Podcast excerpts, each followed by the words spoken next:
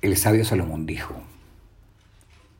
todo tiene su tiempo y todo lo que hay debajo del cielo tiene su hora, su temporada.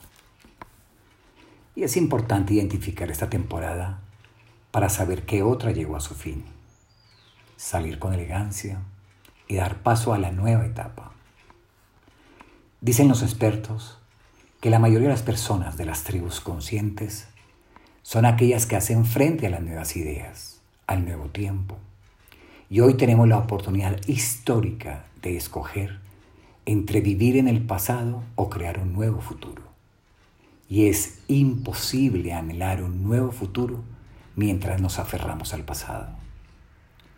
No os acordéis de las cosas pasadas, ni traigáis esa memoria a las cosas antiguas. Agradecemos hoy por el privilegio de venir a la conciencia en este histórico y solemne presente. Bienaventuradas las personas cuya causa sea el amor. Reconocemos en esta ocasión histórica que somos seres bendecidos. Si el amor no edifica la casa, en vano trabajan los que la edifican.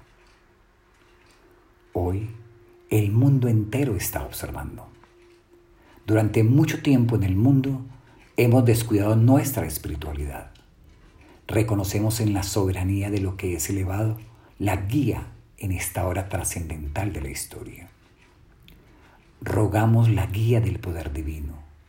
Diariamente las cargas que tendremos serán abrumadoras. Necesitamos de lo que es elevado para que nos ayude, como ningún ser lo ha necesitado jamás en este mundo.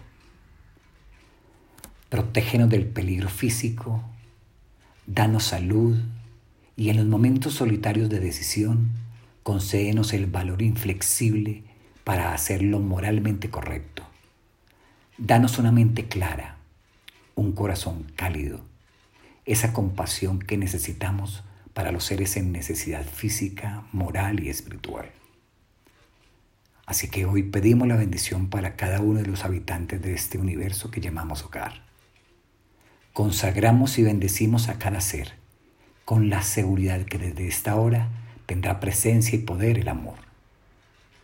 Bendecimos a toda persona viviente para que en su andar sea testimonio del nuevo amanecer, de un nuevo día, con una confianza renovada que nos lleve a la paz, la justicia y la prosperidad.